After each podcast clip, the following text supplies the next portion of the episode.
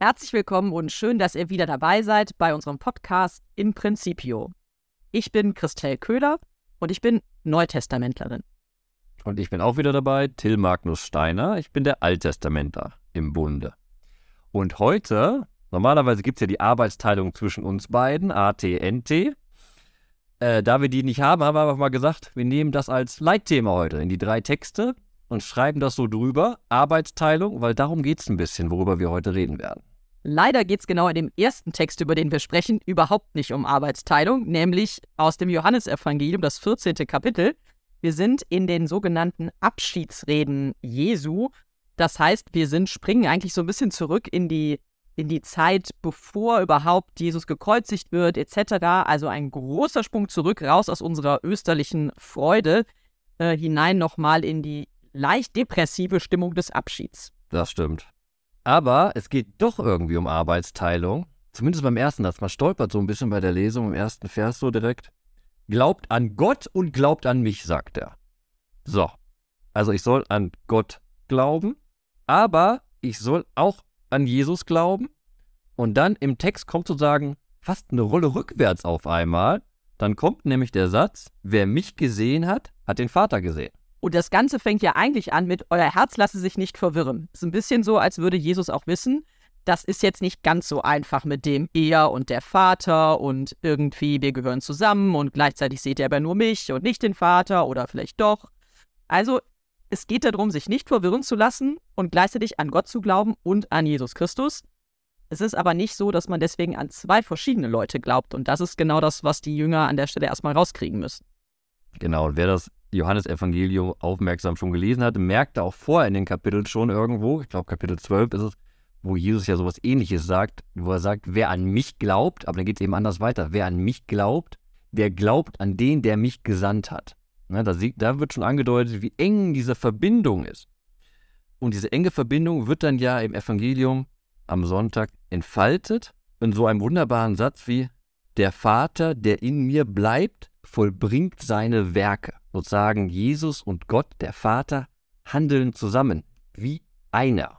Und das ist das, was die Jünger kurz vor Todesschluss dann auch wirklich nochmal begreifen sollen. Also Abschiedssituation, Jesus gibt ihnen eine Art Vermächtnis mit und er möchte nochmal deutlich machen, was war denn eigentlich mein Ansatz, was war meine Aufgabe, was war meine Sendung hier in dieser Welt und mitten unter euch. Und da geht es eben genau darum, den Vater sichtbar zu machen eigentlich zu zeigen, wer ist der Vater und es gibt, geht gar nicht darum, Jesus in den Fokus quasi zu stellen, sondern Jesus rückt in seinem Dasein den Vater ganz in den Fokus. Und das ist eben Auftrag für die Jünger, das zu verstehen. Ja, aber trotzdem kommt dann auch wieder totale Verwirrung ins Spiel, weil da kommt so ein Satz wieder hochtheologisch, wo Jesus sagt, ich bin der Weg und die Wahrheit und das Leben. Niemand kommt zum Vater außer durch mich. Und dann sehr charmant, was ich sehr charmant finde, fragt der Philippus, aber, so im Endeffekt paraphrasiere ich, aber, aber, aber zeig uns doch Gott den Vater. Das ist doch irgendwie, also dann, wenn der Weg da und dann zeig ihn doch einfach. Tja, und dann kommt Jesus natürlich neunmal klug und sagt, schon so lange bin ich da und du hast mich nicht erkannt. Wer mich gesehen hat, hat den Vater gesehen. Wie kannst du dann sagen, zeig uns den Vater? Also er rügt ihn so ein bisschen und gleichzeitig müsste ihm auch klar sein, so ganz einfach ist es nicht zu verstehen, dass eben ähm, er derjenige ist, der ganz auf Gott hin durchsichtbar, durchscheinbar transparent ist. Das heißt also, der in allem, was er tut, in all seinen Werken, in all seinen Worten einfach das Wesen Gottes ähm, in diese Welt hineintragen will. Und dann wieder kommt wieder so ein charmanter pastoraler Moment, genau das, was gesagt, er rügt den Philippus ein bisschen und stellt alles so richtig. Und dann kommt dieser Vers 11, keine Angst, ich mache jetzt nicht direkt einen schnellen Bogen zu, das ist mein Vers, den ich mitnehmen möchte. Aber ich finde, das ist sehr schön formuliert. Da sagt er dann, glaubt mir doch, dass ich im Vater bin und dass der Vater in mir ist. Und dann eben dieses Pastorale, wenn nicht, dann glaubt aufgrund eben dieser Werke. Seht, dass Gott durch mich wirkt. Es hat fast was Flehentliches, finde ich, dieser Anfang. Ne? Glaubt mir doch, dass ich im Vater bin und dass der Vater in mir ist. Also nehmt es doch so, wie ich es euch sage, vertraut mir doch. Also ist natürlich auch vielleicht dieser Situation geschuldet. Er möchte wirklich, Stichwort, euer Herz lasse sich nicht verwirren, er möchte die Jünger, seine Freunde, die Seinen, wie es am Anfang ja dieser ganzen Ereignisse im 13. Kapitel nochmal heißt, er möchte sie nicht nur in, nicht in Verwirrung zurücklassen, sondern eigentlich in einer ganz großen Klarheit für die nächsten Schritte, die sie zu gehen haben. Und ich finde charmant an dem Satz, weil der Unterschied ist zwischen großen Konzepten, so fängt sie an.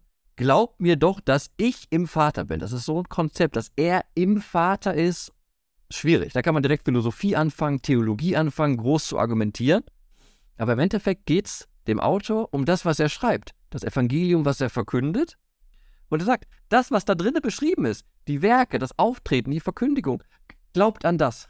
Selbst wenn das Konzept irgendwie zu schwierig ist. Und wir hatten allen neutestamentlichen Schriften, merken wir ja diese Definition, was heißt jetzt Gott Vater, Gott der Sohn und der Heilige Geist, so große Konzepte.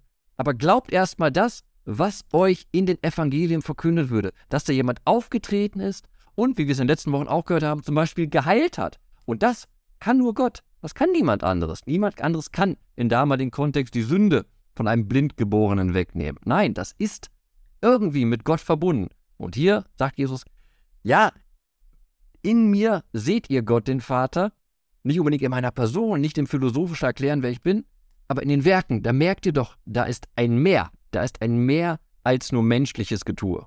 Ganz genau, es ist mehr als das, was eben sichtbar ist und es ist auch mehr, als ihr vermeintlich erstmal selber denkt, dass ein Mensch vollbringen könnte. Das ist ja das, ne? Ich mache das Göttliche eigentlich sichtbar. Und jetzt kommt da doch noch mal eine Pointe, denn ganz am Ende des Evangeliumstextes sagt dann Jesus genau seinen Jüngern, eigentlich könnt ihr es trotzdem auch. Aber er leitet das natürlich ein bisschen schöner ein. Er sagt, Amen, Amen, ich sage euch, das ist immer die Einleitung zu, Achtung, jetzt kommt was Wichtiges. Wer an mich glaubt, wird die Werke, die ich vollbringe, auch vollbringen. Und er wird noch größere als diese vollbringen, denn ich gehe zum Vater und stehe euch dann bei. So muss man das ein bisschen weiterführen vielleicht. Aber das heißt, wenn ihr an mich glaubt und bei meinem, bei meinem Namen bleibt, in meiner Nachfolge handelt, euch getreu meinem, meinem Mitleben mit euch weiter verhaltet und im Vertrauen auf mich handelt, dann werdet ihr tatsächlich auch das vollbringen können, was ich vollbringe. Also ihr werdet Menschen ermutigen können, ihr werdet Menschen in ein Leben zurückholen können, vielleicht jetzt nicht im Sinne von einer Totenauferweckung, aber wieder in ein Leben einzusetzen, ähm, das sozial geprägt ist, das Handlungsspielräume hat. Ihr werdet Menschen Mut zusprechen können und so weiter und so fort. All das ist damit gemeint und es ist eben nicht nur was, was jemand kann, der jetzt ganz auch der Vater ist, weil er der Sohn ist, und der das aus seinem göttlichen Wesen heraus tut, sondern es kann auch jemand wie du und ich, der aber im Vertrauen auf Jesus Christus handelt und wirkt. Und was kann er? Um da die Metapher des Evangeliums auch noch aufzunehmen, die so am Anfang vor allem im Zentrum steht. Er kann eben diesen Weg gehen, den Jesus sozusagen vorgegangen ist. Und das ist ein Weg, das wird uns direkt am Anfang verkündet, der führt zum Haus Gott des Vaters und dort sind viele Wohnungen bereit. Ein wunderbares Bild. Im Himmel warten viele Wohnungen, jeder findet seinen Platz, alles ist harmonisch, alles ist wunderbar. Und jetzt springen wir zurück in die erste Lesung. Da ist jetzt auch zu sagen, da wird das Haus Gottes gebaut, die Gemeinde entsteht. Wir sind ja in der Apostelgeschichte, ne? Wie konstruiert sich das alles? Auf einmal sind da verschiedene Gruppen, das sind die Hellenisten und die Hebräer.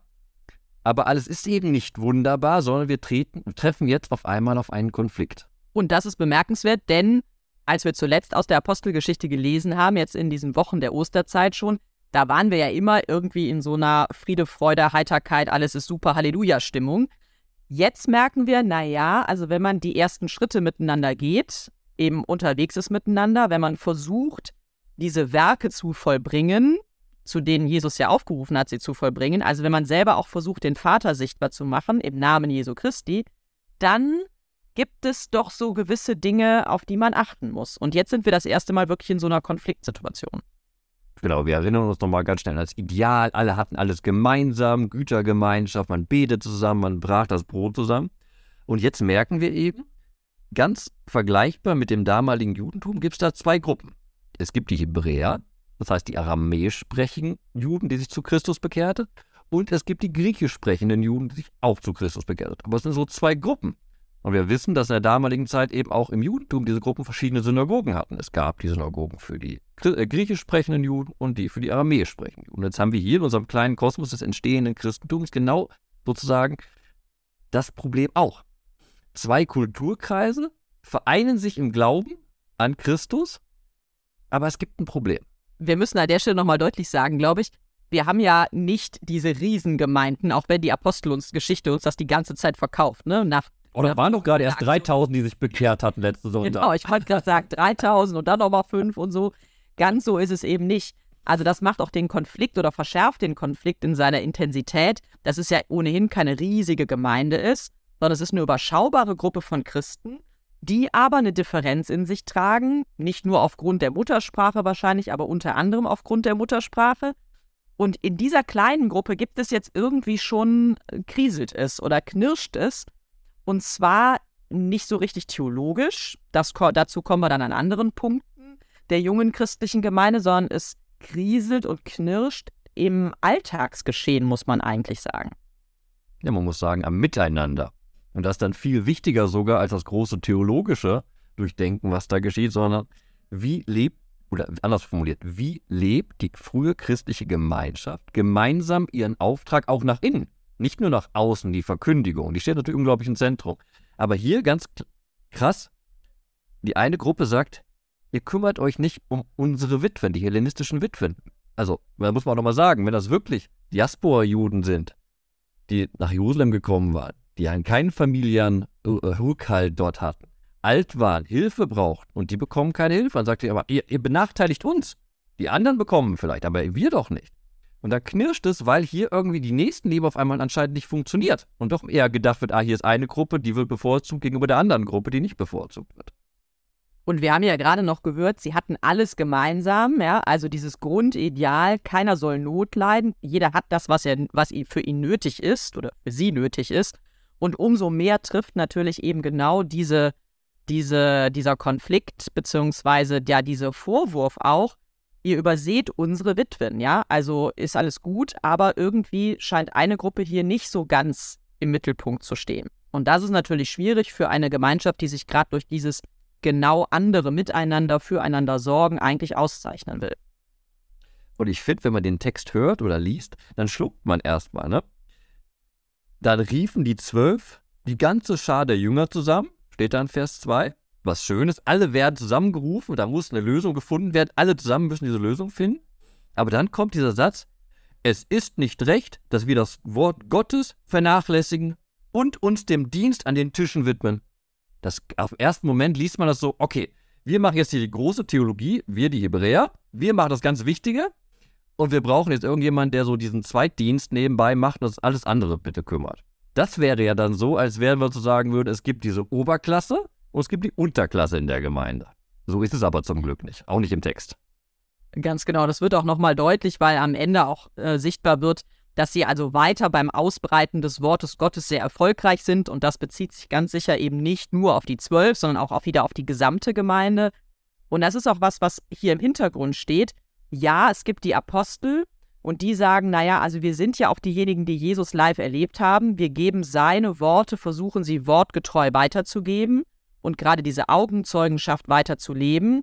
Und es gibt andere, die vielleicht gar nicht unbedingt Augenzeugen sind, wie auch immer. Das spielt aber eigentlich keine Rolle, sondern die sagen, okay, und wir nehmen uns eben dieses andere Standbein unseres christlichen, unserer christlichen Gemeinschaft vor, nämlich wirklich füreinander zu sorgen. Das heißt also, die Sorge um die Botschaft und die Sorge um, um die wirkliche Christusnachfolge im Wort und die Sorge um die Christusnachfolge in der Diakonie, im Miteinander unterwegs sein. Das sind quasi zwei große Füße, auf denen dieses junge Christentum steht. Und man sagt halt, okay, die einen machen mehr das, die anderen machen mehr das, aber wir müssen gemeinsam dafür sorgen, dass es funktioniert. Deswegen ist das mit dieser ganzen Schar der Jünger so wichtig in dem Text, weil sie alle irgendwie gemeinsam handlungsfähig bleiben müssen und auch handlungsfähig sein wollen, glaube ich. Und um das nochmal zu sagen, ne, diese zwei Standbeine, die du gerade gesagt hast, hängen miteinander zusammen. Wenn wir weiterlesen der Apostelgeschichte, treffen wir direkt Stephanus, der das Mytherium eingeht, also durch sein Leben groß verkündigt. Wir haben den Philippus, der ja auch genannt wird, der nachher die große Mission macht.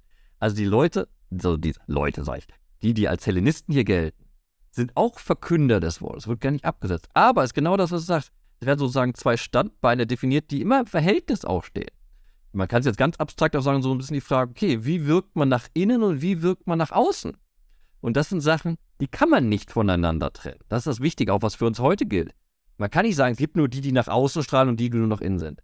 der, der nach außen strahlt, muss auch noch in diese Nächstenliebe, der verkündet, wirken. Sonst funktioniert das ganze Spielchen. Und das hier ist wichtig. Und hier haben wir eine wunderbare Lösung gefunden im Endeffekt im Text. Weil was wird passiert? Äh, was, was wird passiert? Das war auch kein Deutsch. Was passiert? Hier wird ein Gremium eingesetzt, besteht aus den Hellenisten. Ein siebener Gremium, auch interessante Zahl. Die Apostel sind die zwölf. Das hat eine heilsgeschichtliche Relevanz, die Stämme Israels. Die sieben, das ist das jüdische Ortsgremium, was eingesetzt wird, typischerweise um Verwaltungssachen einzusetzen. Aber die stehen eben nun miteinander und füreinander ein, beschlossen, was du jetzt zweimal schon betont hast, ich jetzt zum dritten Mal betonen werde, beschlossen durch die ganze Gemeinschaft der Jünger. Da trennt sich nichts, da ist ein Konflikt, aber das trennt nicht, sondern es hält zusammen und es wird eine Möglichkeit geschaffen, dass den Hellenisten entsprochen wird und dass weder die Wortverkündigung noch, wie es hier heißt, der Dienst an den Tischen, die Diakonie, drunter leidet. Und das Tolle finde ich an dieser Szene ist, wie löst eine christliche Gemeinde einen Konflikt, eine Situation auf, die, an der sie auch zerbrechen könnte. Sie löst sie auf, indem alle zusammenkommen und tatsächlich, indem man diejenigen befragt, die wissen, worauf es ankommt. Denn die Auswahl treffen die Hellenisten. Die Auswahl treffen nicht die Zwölf. Oder die Auswahl trifft die Gemeinde als Ganze, aber nicht die Zwölf. Die Zwölf tun das, was, wozu sie quasi in Anführungsstrichen beauftragt sind. Sie geben tatsächlich so Beauftragungen weiter, wie sie sie selbst empfangen haben. Das heißt, als dann irgendwie die ganze Gemeinde das super findet und dann die Leute auswählt, Stephanus und so weiter, dann treten die vor die Apostel hin und die Apostel legen ihnen die Hände auf zum Gebet und Untergebet. Aber die Auswahl treffen die Menschen, die wissen, was es braucht bei den Menschen, die sie auswählen. Also es ist irgendwie nicht so eine, so eine Grundidee, ähm, wir nehmen mal die, die die schönsten Nasen haben oder die, die die schönsten Gewänder tragen oder die, die sich am eloquentesten ausdrücken, sondern wir wählen die, die wissen, worauf es ankommt. Und das ist irgendwie was, was natürlich eigentlich immer wieder, wenn man es hört, der Kirche den Spiegel vorhält, ähm, weil natürlich eine Auswahl so heute an wenigen Stellen, glaube ich, nur stattfindet, dass wir Menschen genau auf die Aufgabe hin berufen und auch von denjenigen berufen lassen, die, diese, die diesen Dienst brauchen. Um es mal drastischer zu sagen, hätte auch denken können, ne, dass die Zwölfer einfach gesagt hätte, so, wir brauchen jetzt jemanden, die, die Linien treu sind und die uns keine Probleme machen. Wir nehmen die, die, die, die, die Person und das war's. Und da merkt man im Text, wenn man genau liest, etwas ganz Radikales, was uns schon den weiteren Weg der Apostelgeschichte hin zu Paulus und darüber hinaus unsere Christenheit führt. Weil die Personen, die hier aufgezählt werden, ganz fremdklingende Worte auf den ersten Moment, Nikanor, Timon, da begegnet uns auch ein Nikolaus. Und da wird zugefügt, Nikolaus einen Proselyten aus Antiochia. Das ist genau das. Also einer, der nicht Jude war, aus Antiochia. Antiochia ganz prägend nachher für Paulus Theologie und alles, was dann folgt. Und hier deutet sich schon an, hier öffnet sich schon was. Und das zum Beispiel wäre vielleicht gar nicht möglich gewesen, wenn das Zwölfergremium nur nach seiner Fasson gesucht hätte. Weil hier wird ganz, ganz deutlich, hier wird ein Proselyt berufen, weil eben die Gruppe der Hellenisten da eine Person gefunden hat, die für sie wichtig ist. Obwohl, das ist das Wichtige, man muss den Kontext finden, obwohl sie ein Proselyt war. Und was wir hier erleben, ist eben die ganze Gemeinde, die sich vielleicht ausdifferenziert in unterschiedliche Aufgabenteilungen, aber die ganze Gemeinde steht tatsächlich in der Nachfolge Jesu Christi. Sie lebt diese Nachfolge Jesu Christi und sie trifft gemeinsam eine Entscheidung. Und damit nimmt sie auch etwas wahr, was sie gemeinsam haben, nämlich die Würde und Verantwortung, die aus dem Ruf in die Nachfolge hervorgegangen sind. Und damit sind wir tatsächlich dann noch bei der zweiten, also bei der, no ja doch, ich wollte sagen bei der neutestamentlichen Lesung, aber das ist in der Osterzeit Quatsch, bei der zweiten Lesung noch aus dem ersten Petrusbrief, die ähm, diesen Sonntag ein bisschen eingängiger ist als vielleicht in den vergangenen Sonntagen, denn wir sind bei diesem wunderbaren Bild ähm, oder bei dem wunderbaren Text, der endet mit einem wunderbaren Text, den man auch schön mit Tauffeiern äh, lesen kann. Ihr aber, also ihr alle seid ein auserwähltes Geschlecht, eine königliche Priesterschaft, ein heiliger Stamm, ein Volk, das sein besonderes Eigentum wurde, damit ihr die großen Taten dessen verkündet, der euch aus der Finsternis in sein wunderbares Licht gerufen hat.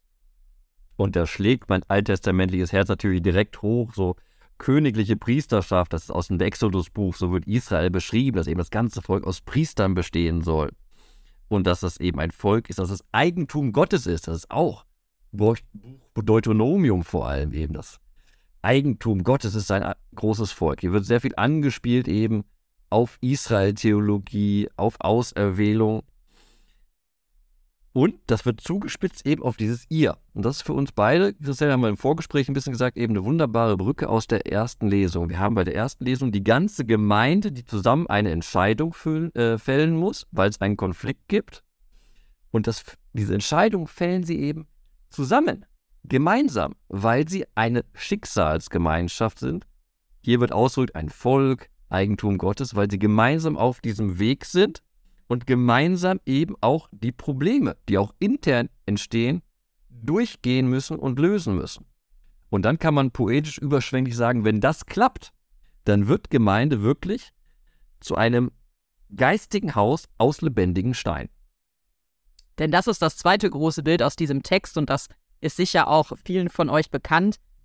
Ähm, der Autor des ersten Petrusbriefs sagt, lasst euch als lebendige Steine zu einem geistigen ha Haus aufbauen, zu einer heiligen Priesterschaft.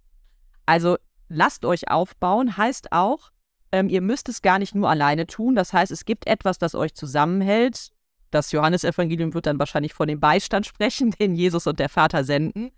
Also lasst euch aufbauen heißt, ähm, sucht nicht selber auch danach, wie es vielleicht nur geht, sondern ähm, lasst euch auch leiten, lasst euch lenken vom Geist Gottes. Das steckt hier, glaube ich, mit drin. Aber wichtig ist eben lebendige Steine, die gebaut, aus denen hier etwas gebaut wird. Und nur gemeinsam bilden sie dieses Haus. Und beim Haus sind wir schon wieder im Evangelium mit dem Haus mit den vielen Wohnungen. Genauso soll die christliche Gemeinschaft ja auch sein. Ein Haus, ein dynamisches Haus, in dem Wohnungen entstehen und auch für viele Platz ist und für viele auch Wohnung ist, auch für die Witwen der Hellenisten, wie uns die erste Lesung gezeigt hat. Also da kommen die drei Texte eigentlich wirklich schön zusammen in zwar ganz unterschiedlichen Bildern, aber in der Idee, dass diese Gemeinde wirklich als Gemeinschaft, jeder mit seinen Dingen, auch mit seinen Aufgaben, nur diese Werke vollbringen kann und nur gemeinsam wirklich auch selber den Vater sichtbar machen kann, so wie Jesus ihn eben sichtbar macht.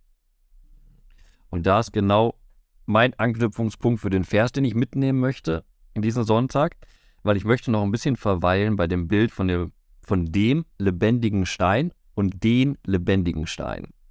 Weil in der zweiten Lesung werden wir aufgerufen, kommt zu ihm, dem lebendigen Stein. Dieser lebendige Stein ist Jesus Christus. Lebendig ist dieser Stein, weil er auferstanden ist. Er ist wahrlich lebendig. Das Motiv Stein verwundert erstmal im ersten Moment. Stein ist nicht gerade so voller Leben und nicht gerade etwas Bewegendes. Aber dann entfaltet der Text eben, also beziehungsweise die zweite Lesung, dieses Motiv eben mit vielen alttestamentlichen Anspielungen, die im Endeffekt alle sagen möchten, dass in Jesus Christus ein Fundament gelegt wurde für die entstehende christliche Gemeinschaft. Und dann kommt ein Riesensprung, ein unglaublich großer Sprung, weil das Motiv lebendiger Stein kommt in Plural.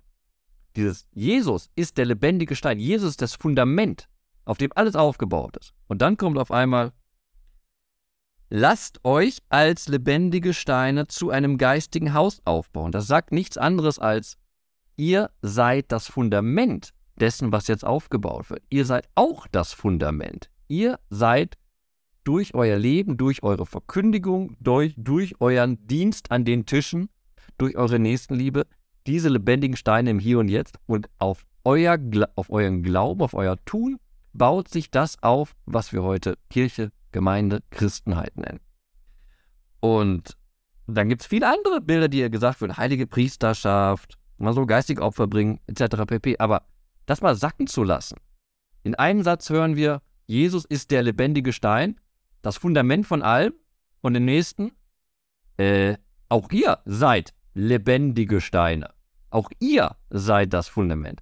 Auf eine andere Art und Weise, aber genauso fundamental wichtig. Fundamental tragend. Und das, diesen Sprung zu bedenken am Sonntag, das, ich wollte sagen, das ist eine Herausforderung, das stimmt auch. Aber ich wollte einen Bogen nehmen zu dem Satz, dass dieses Denk Denken darüber möchte ich mitnehmen in den Sonntag. Vielen Dank. Gut, dass du deinen Vers schon genannt hast, denn meiner springt noch mal ein bisschen raus, fast aus dem, was, worüber wir erzählt haben. Aber ich mag unglaublich diesen ersten Vers des Evangeliums. Euer Herz lasse sich nicht verwirren. glaubt an Gott und glaubt an mich. Aber vor allem dieser erste Teil davon, euer Herz lasse sich nicht verwirren. Ähm, das ist ja gar nicht so leicht oftmals als gläubiger Mensch, das Herz nicht verwirren zu lassen. Nicht nur, weil es gar nicht so unterkomplex ist, was wir alles so glauben. Ne? Ich sage nur, wer mich sieht, sieht den Vater und so weiter und so fort. Ein lebendiger Stein, viele lebendige Steine, das ist jetzt alles nicht nur easy. Ähm, aber ähm, Jesus ermutigt seine Jünger und damit am Ende ja auch mich tatsächlich, eine Linie da drin zu finden. Also ich verwirre mich nicht, ja, wenn ich eine Linie darin finde und wenn ich einer Linie folge. Und die Linie, die er aufzeigt, ist eben glaubt an mich und glaubt an Gott. Das heißt, wo ist der Fixpunkt und wie schaffe ich es, den immer so im Blick zu behalten, dass trotz aller Verwirrungen, aller Konflikte, trotz vielleicht auch allem Wanken, ob man selber wankt oder ob das ganze Gebäude wankt, das kann ja auch passieren, aber dass in all dem es eine gewisse ja, Stabilität gibt, das spielt also dann doch irgendwie auch in das Fundamentbild mit rein und ich mich irgendwie eben nicht verwirren lasse, auch nicht auseinanderdividieren lasse innerlich, sondern für mich einen roten Faden finde im Glauben, ähm, etwas finde, wo ich sage, da kann ich treu zu stehen und vielleicht sind Dinge darum herum auch variabel und vielleicht braucht es für bestimmte Sachen auch immer wieder neue Lösungen. Das zeigen uns die Texte ja auch immer wieder. Aber ich brauche diesen roten Faden und wenn ich an dem festhalten kann, an dieser Grundidee, es geht um Gott und es geht um Jesus Christus, dann kann ich eigentlich nicht so sehr ins Wanken geraten, dass ich mich verwirren oder zum Einsturz bringen lasse. Wunderbar. Danke für deine Worte, Christelle. Ihr merkt, wenn man die Texte liest, da sind viele Klassiker drin. Ne? Haus meines Vaters mit vielen Wohnungen. Jesus sagt, ich bin der Weg und die Wahrheit und das Leben. Wir reden, haben geredet über den Dienst an den Tischen, von der heiligen Priesterschaft, ein geistiges Haus. Alle diese Klassiker sind schön und gut, aber wir wollen gerne wissen, was für euch wichtig ist. Wir laden euch herzlich ein. Unter dem Podcast, den ihr hört, egal auf welcher App ihr hört, unten in den Show Notes findet ihr einen Link zu dem Facebook-Post, wo wir diesen, diese Folge veröffentlichen. Und wir würden uns sehr freuen, wenn ihr mit uns und allen anderen teilt, welcher Bibelvers für euch besonders wichtig ist. Das kann einer der Klassiker sein, das kann jeder andere Vers sein. Es geht nicht darum, welcher Vers es ist, sondern dass euer Vers ist. Und wir sind gespannt auf eure Auswahl. Und wenn ihr wollt, könnt ihr auch gerne schreiben, warum. Das ist natürlich gerade das Besondere am Bibelvers teilen, dass man auch Glauben teilt, indem man begründet, warum ein Vers besonders wichtig für einen ist. Dazu herzliche Einleitung meinerseits. Und dann bleibt mir nur noch zu sagen, viel Freude beim Bibelentdecken und bis zum nächsten Mal.